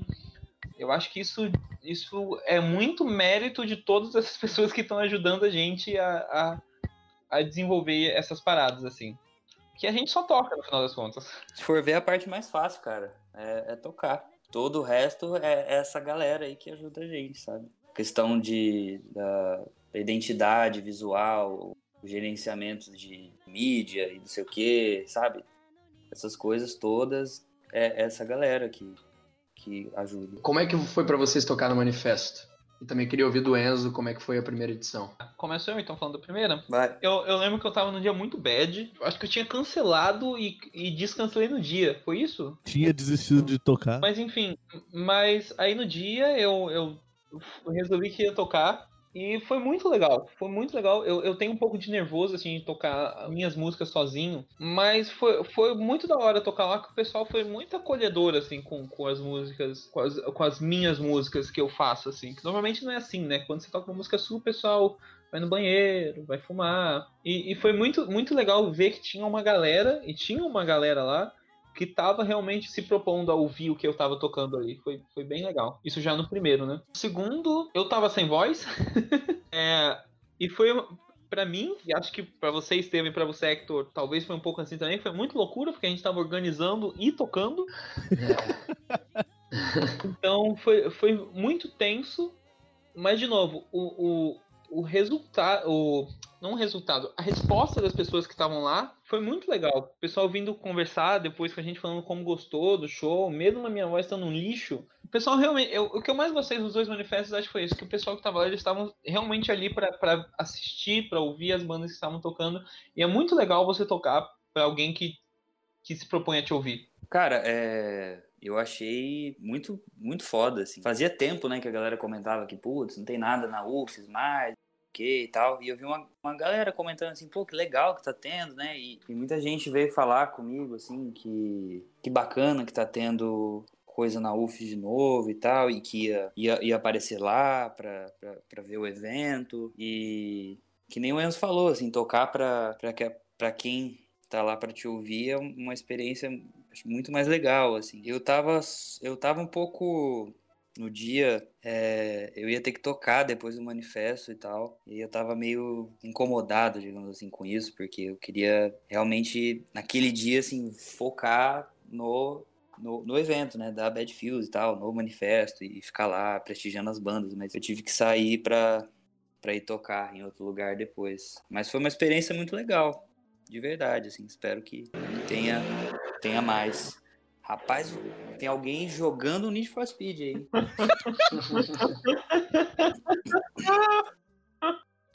Esse aí que é, é a configuração Nitro, o, o Guilherme. É, esse é o Nitro, então. É, exato. É isso que eu O disse. Discord aqui. Cara, pra mim foi, foi muito maneiro. Eu vou, eu vou até juntar uma das respostas anteriores aí pra poder falar dessa. Primeiro, com relação à cena que a gente falou mais cedo, como é que tava. A, a cena que eu falei que eu participei antigamente e que tá voltando era aquilo ali, sacou? Aquilo ali foi muito maneiro de ver, assim. Tinha muito tempo que eu não via. É, um, um, um rock daquele jeito, com a galera autoral fazendo um som e uma galera lá disposta a curtir a parada. Foi muito maneiro mesmo. Outra coisa, cara, é que aí já é outra resposta que, eu falei lá atrás de entre a diferença de cover para autoral. O, o, o, grande, a grande magia do autoral, cara, é você não saber o que, o que te espera, sacou? Você toca ali, bicho, e aí alguém falou aí, pô, geralmente a galera sai para fumar, sai para conversar. E, cara, eu acho fantástico isso aí, eu acho fascinante, assim, essa dúvida, sacou? Isso daí que, que me move, assim, que, que dá uma borboletinha na barriga, é você não saber nada, se o cara que tá ouvindo tá achando uma bela bosta, ou se ele tá se amarrando pra caralho. E aí, quando você faz isso lá e, e, e você vê porque, cara, música não tem como se enganar, não. Sacou? A gente que tá ali tocando, a gente vê na cara de cada um ali na frente. Quando o cara tá ali olhando e, bicho, que hora que acaba pra ir embora. E quando o cara tá ele tá tímido, mas o pezinho dele tá, no, tá batendo ali, você vê que ele tá amarradão, você, a gente vê dali de, de, de trás, sacou? E aquele dia tinha uma galera curtindo muito, assim, foi muito maneiro é, é, é participar de lá. E aí depois o, teve, pô, teve André com a mesma vibe, teve o, uh, um monte de banda maneira, sacou? Foi um dia maneiríssimo, assim, que tinha muito tempo que eu não vivenciava, foi maneiro mesmo. Eu ouvi dizer não sei se procede, hein? Mas eu ouvi dizer que teve evento no Bravo que foi adiado por causa do manifesto. é verdade, é verdade. Me, falaram, me, me, contaram essa informação aí também, eles falaram que era pra deixar baixo. corta edição, corta. Pô, vamos analisar corta. se se corta no, no podcast isso daí, hein? Corta na edição, corta na edição. Foi mal, qualquer coisa, mas enfim. Pra finalizar. Falando mentira. Sim, cara, tipo. Então, acho que nem precisa deixar bad. Eles falaram que foi tipo assim, eles acharam um evento responsa e não, tipo assim, cancelaram mesmo para poder dar uma moral pro evento. Pois é, olha, é, olha que do é caralho. Isso, é isso que eu ia falar, assim, o, o, Bravo tem uma participação grande nessa, nessa nova cena que a gente tava falando mais cedo. E, e pô, e, e não necessariamente foi birra, não. Às vezes o cara acharam massa, porque, pô, faz um monte de não, evento não, ao mesmo foi, tempo foi, e foi por isso mudar mesmo. gente em um deles, sabe? Irado, irado. Isso mesmo, os caras estavam mó apoiando lá. Não, mas, ô, ô, gente, pelo amor de Deus, não tô falando que cancelou por causa de treta, não. Tô falando que eles ah, não, sim, adiaram sim, sim. nessa postura. Não, tipo assim, isso. porra, vai ter a parada, vamos deixar os caras fazer e tal, enfim. Uhum. Longe de mim também, não tô falando que foi treta, não. Tô falando só que, pô, massa, que, que, que, a, que a cena tá, tá funcionando de forma que eventos diferentes estão se olhando, sacou? E estão fortalecendo. Sim, massa, sim. sim. O, cara, a importância do manifesto é enorme para para a situação atual da, da, música autoral capixaba, bicho. Foi muito foda o festival. É, pegando, cara, lá eu falou tudo, galera falou tudo aí já o que, o que, que, que rolou e o sentimento que foi. Mas, putz, não sei nem mais como complementar também. É, rolará mais edições e mais shows da Bad Fields aí, quem sabe estaremos, né? Novidades em breve. Vai rolar. O negócio Novidades é agora breve. passar a quarentena e eu e o fritar ali como é que a gente vai resolver para o próximo manifesto. É, é isso. isso. aí. O manifesto não é só na UFS também, né, gente? O manifesto pode ser em outros lugares. Claro. O manifesto está aí. Sei, ó, Tendo aquela, aquele mesmo ambiente da UFS para rolar em qualquer lugar. Com, com certeza. Pagando nós então, ixi. ixi. então, vocês estão falando aí do futuro e tal. Como é qual é o futuro da Bad Fields? Qual os planos vocês têm agora? A gente não, tinha vários até a quarentena. É, antes da quarentena. Finge que não rolou a quarentena. Então, eu vou dar. É melhor Enzo falar também, que ele tem, tem mais agendado, minha cabeça funciona muito mal também. Mas então, a gente teoricamente estava para gravar e nosso próximo single. Mas fala, Enzo, é melhor. Ah, eu achei que você ia dar um spoilão aí. É, não, não manda, mas... um spoiler, manda, manda um spoiler aí segredo aqui no, no, no podcast. Ah, tá. Então o spoiler aí, a gente ia gravar, a gente Little Seagull, a gente estava se preparando para começar a gravar ela. E agora ninguém mais sabe quando que vai sair, mas vai sair um dia. Ah, não só isso, como a gente tem uns outros projetos aí audiovisuais que aí eu conto outro dia para vocês. Vocês já me contaram, eu já conversei com vocês, é, com acho que majoritariamente com o Enzo e com o Vini, sobre o processo de composição de vocês, até mesmo comparando com, com o da Cósmica, que é, é uma coisa bem diferente, né? Bom, pelas coisas que a gente conversou, eu percebi que as músicas de vocês demoram até um, um tempo pra, é, pra, pra elas existirem, desde a concepção até elas irem pro show. E aí, é, eu queria saber como é, que, como é que rola isso aí, tipo, se vocês trabalham muito tempo na música, se... Por que, que vocês acham que demora, assim, pra, pra rolar as músicas, enfim. Porque na real eu tô perguntando isso porque eu quero saber quanto que vai ter é, show da Battlefield 100% autoral aqui. Ah, tá. Mas então, é, eu acho que agora a gente tá acelerando porque agora a gente meio que tá deixando rolar mais. A gente tá levando as músicas pro ensaio, os quatro juntos, e meio que vendo o que sai ali e deixando a música acontecer meio que sozinha. Mas tem algumas que eu e o Guilherme a gente sofreu um pouco, assim, fazendo uns riffs ali, pensando umas paradas e. Quer falar um pouco sobre isso, Guilherme? É, é. Assim. Eu acho que. O Estevão comentou, né, que demora um pouco até ir pro show. Porque, bom, primeiro de tudo, todo mundo tem que saber tocar a música.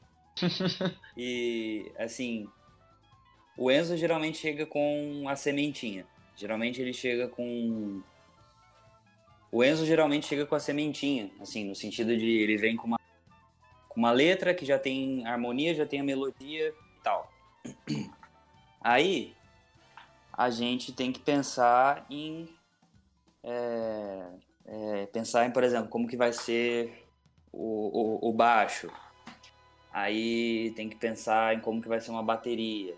Se vai acrescentar alguma coisa a mais como que essas coisas vão funcionar junto. Aí, às vezes não funciona tão bem, aí tem que mexer em alguma parte. Então, é, tem todo esse momento assim de ir testando até a coisa amadurecer e chegar num momento em que a gente já consegue tocar e fala, ok, isso dá para levar para uma apresentação, para um show, né?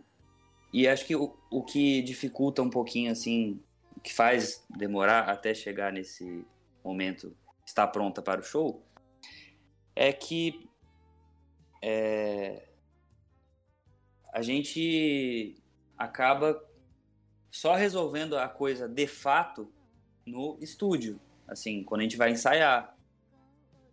Então, enfim, e nem sempre dá para ir pro estúdio, né, assim, por questões sei lá, de tempo, questões de, de dinheiro e tal. Então, é mais ou menos por aí. É, mas também acho que demora um pouco, porque o Guilherme disse, as, a maioria das vezes, assim, eu que cheguei com uma ideia inicial, assim, e eu sou muito lerdo para escrever qualquer coisa. Eu demoro muito, eu escrevo uma música por trimestre, assim. Então, isso, isso dá uma, uma, uma, lerdeza um pouco no processo. Mas, mas eu acho que a gente tá melhorando nisso. Até o final, até o final do ano, talvez talvez tenha um show aí 100% autoral. Não sei. Cada um tem um processo diferente. Eu tô aproveitando essa quarentena, tô escrevendo um monte de coisa. Vou mandar um pacotão pro Enzo falando se vira aí. Vai que rola. Saiu uma coisa ou outra aí. Inclusive, vou demorar três meses para abrir ele, porque é assim que funciona. É isso, exatamente. Eu valorizo muito o tempo de maturação da música, Estevam. Vamos lá. É importante mesmo. Indiquem, eu acho que a pergunta é para indicar alguma banda autoral de Vitória que vocês queiram. Cada um manda uma, vai lá. Banda de Vitória. Vamos falando aí que eu tô pensando. Porra, Cósmica. Boa. Lisonjeado aqui. Eu queria, cara, duas bandas que rolaram. É dois projetos, na verdade, que rolaram no, no último Guava, que foi Doce Caseiro e Transe. Transe que tocou no manifesto também, tem entrevista aí. Nossa, mas os incríveis. Eu Recomendo Cara, vou falar o Bernardo John aí, que é o, o outro autoral que eu toco, que é meu amigão, que gravou a single aí do Bad Fields também, que tá lançando o EP aí esse ano, no primeiro semestre, daqui a pouco tá saindo EP novo, que a gente gravou, e Bernardo John, muito maneiro. Eu tô, eu tô na dúvida aqui, pode indicar dois? Roubar um pouco? Ah, o Vini indicou dois, vai, manda aí. Ah, então tá. Eu vou indicar a Gavi, porque eu acho ela inacreditável. Eu acho também indico. Assina embaixo. E Dana Branches, porque o último single do menino tá, ó, um pãozinho. Muito bom. Ouçam. É, fica aqui um espaço de recomendação para vocês recomendarem literalmente qualquer coisa que vocês quiserem, que vocês gostem muito: filme, série, jogo, livro, quadrinhos, peça de teatro, sei lá, aplicativo, qualquer merda. É isso. Vou indicar a pizzaria Labeca. boa. boa. Porque ela. Estão funcionando na quarentena? Ela, ela, na quarentena, desde, desde a gente gravando o single, ela que tá me mantendo em pé. Coisas recentes, assim, que, que eu vi e ouvi e gostei bastante. Vou dizer aqui que eu gostei muito do álbum novo da Dua Lipa. Tá? Maravilhoso. Fica aqui Quem? a. Dua Lipa, Ah, pode crer. aquela do Don't Start, Don't Start Now. Muito bom, gostei. Produção foda. E algo que eu assisti no Netflix recentemente, que foi o documentário do Miles Davis, que é bicho. O cara é sinistro. Recomendo. O cara é o bichão mesmo. Eu já vi o filme do Miles Davis, que é Don Tiro, é bem legal também. Vejam Twin Peaks. Muita bruxaria, amo. Revejo toda vez que dá. Vou, vou dar outra indicação aqui que eu tô jogando Celeste agora e ó, muito bom. Joguem Celeste. Eu quero indicar a série da minha vida, The Leftovers. Quem quiser assistir aí, três temporadas só, 28 episódios, coisa linda de Deus. Que conselho que vocês dão pra bandas e artistas que estão começando aí, se aventurando nesse, nesse mundo de tocar música autoral aí? no- não só no Brasil, mas aqui em Vitória também. Rapaz, eu não dou conselho nenhum, não, porque conselho se fosse bom, vendia, né? Mas assim, vem passar perrengue com nós, que nós estamos aí e tem espaço pra todo mundo. É isso aí, vamos fazer música junto, gente. É importante. É, o conselho que eu vou dar, que eu acho que eu, eu daria esse conselho pra mim, é não ter medo de falar com as outras bandas. Que a gente, a gente às vezes acha que, que não vão dar bola pra gente, isso afasta um pouco. Tem gente que vai fazer isso, mas eu acho importante a gente não ter medo de se relacionar com, com as outras pessoas, porque as outras pessoas sabem também pelo que a gente tá passando. Sim. É, bom, galera, o que eu posso acrescentar? Cara, eu venho de um, de um mundo, assim, de que. Da, da questão da, do estudo do, do instrumento e tal, e tipo assim, não, porque estudar técnica e tal, e velocidade, não sei o que, shred, sweep. E, assim, é, eu diria que sim, é importante você estudar, ter uma, uma dedicação ali com, com o seu o seu instrumento, sua ferramenta de trabalho, como passa a sua música. Só que eu acho que tão importante quanto é você fazer alguma coisa com isso no sentido é, musical, de, de criação, de sabe, faz alguma coisa, não, não fica só nisso de, de é, estudar, estudar, estudar, estudar, porque a gente estuda para poder dizer as coisas de uma forma melhor. Só que você tem que dizer alguma coisa, sabe? Então, sei lá, cara, o que eu tô tentando dizer acho que é assim, se esforce, mas também tenta mostrar a- a- a- as suas músicas, sabe? Cria alguma coisa, faz, faz alguma coisa com, com o que você. Rapidinho, você não precisa ser um bom instrumentista, não. Às vezes rola isso aí. É importante, faz seu som aí que dá certo de vez em quando. Mais importante do que ser bom é você ser você mesmo. Sim. Obrigado. Mas assim, não deixa de se esforçar, não, bicho. É, estuda também. Estuda Porra, também. estuda. Metrônomo todo Metrônomo, dia. filho. Metrônomo, metrônomo, metrônomo. Cobre o metrônomo. Última pergunta agora. Na literatura, define-se manifesto como um texto de natureza dissertativa e, persuas- persuasiva, uma declaração pública de princípios e intenções. Se a Bad Feels Club fosse um manifesto, sobre o que Manifesto seria? da felicidade. Não, mentira. Ah, mas aí, mas aí, sei lá, a gente tem que decidir um ou cada um decidir que manifesto tá falando? Vocês que sabem. Cada um. É. Sei lá. Cada um quiser dar a sua opinião, se quiser algum falar. Enzo, você como detentor aí da, de 95% das músicas, você que tem que saber responder isso aí, cara. Verdade. Eu tô com muita fome e cansado pra pensar alguma coisa. Eu só funciono de barriga cheia. Aí, Enzo, a responsabilidade tá pra você, mano. Labeca tá fazendo falta essa hora. Frontman aí, ó, responde. Eu acho que eu, eu vou, vou, vou, vou me plagiar no, do último show e eu acho que o Bad Feels ele é um, um clube pra lembrar que, tipo, tá todo mundo muito mal, mas que a gente não tá sozinho. E que é, a gente é tão importante quanto as outras pessoas. Nem mais, nem menos, a gente é tão importante quanto todo mundo que a gente ama. Acho que é isso. Ó, tem a, tem a bio aqui do, do, do, do coisa aqui, do, como chama? Spotify. Vou traduzir, hein? Tradução literal, Enzo. Uh, Bad Feels Club é um lugar onde você pode compartilhar os seus sentimentos, especialmente os ruins. É isso aí. É um lugar pra, cara, a gente se ajudar. Desabafo, se ajudar, compartilhar. É isso.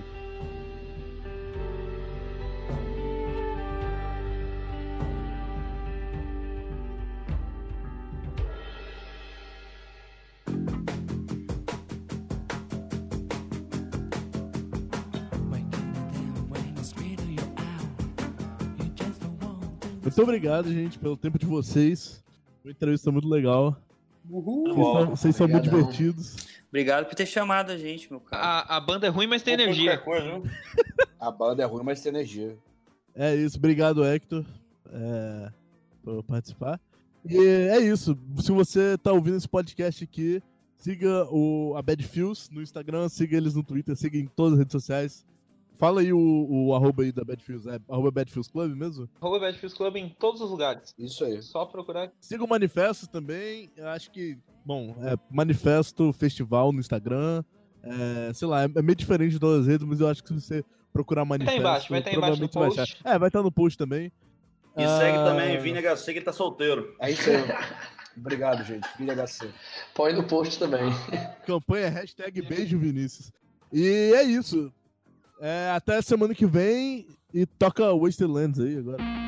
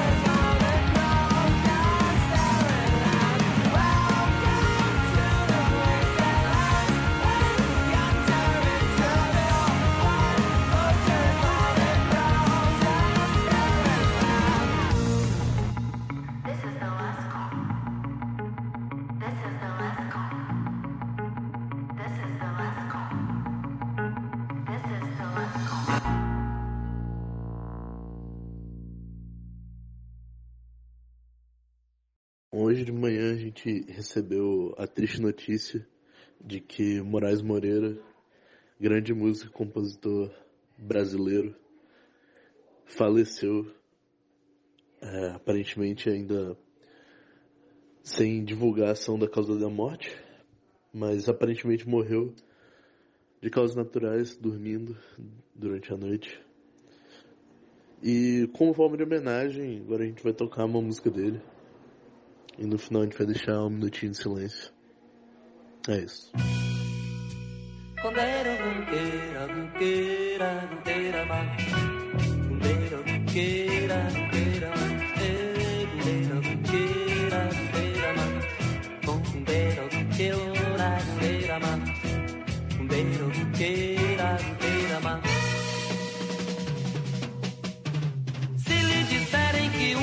caixa de fósforo pode incendiar o mundo. Não se assuste, o sol é uma bola vermelha que me atrai, que me ilumina.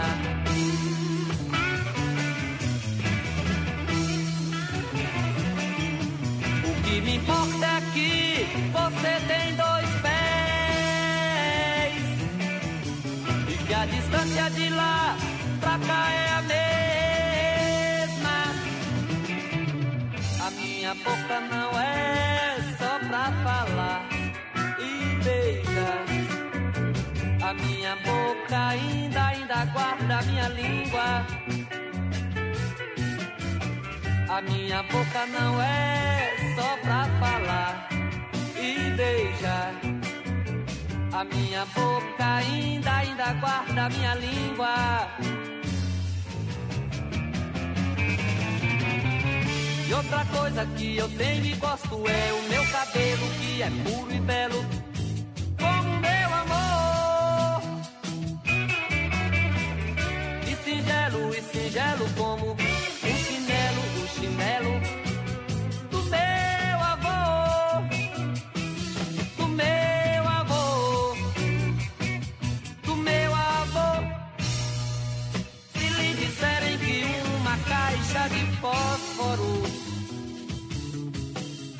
pode incendiar o mundo.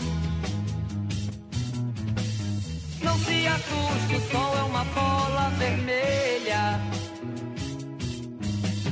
que me atrai, que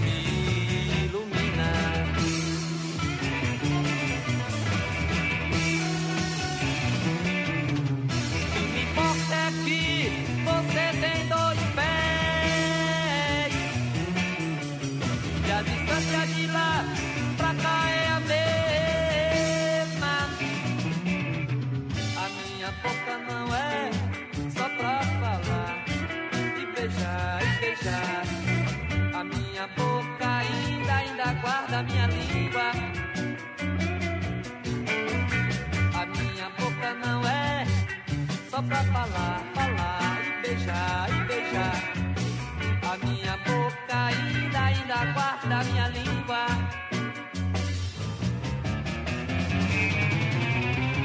E outra coisa que eu tenho e gosto é o meu cabelo